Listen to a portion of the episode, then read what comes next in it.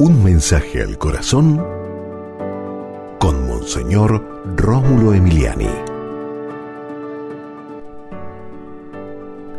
Esperamos un cielo nuevo y una tierra nueva, un mundo más justo, más fraternal, más solidario, donde Dios esté en primer lugar, donde existe entonces justicia para todos, donde se defienda a los más pobres, a los más marginados, a los atropellados por la injusticia que hay en el mundo.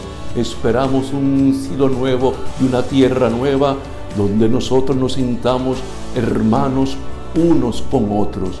Sí, Señor, bendícenos, que esta esperanza, Señor, se mantenga firme en nosotros, que luchemos para que este mundo sea así, el que tú, Señor, soñaste, el que tú, Señor, quisiste. Bendícenos, Señor, esperamos un nuevo cielo y una nueva tierra. Amén.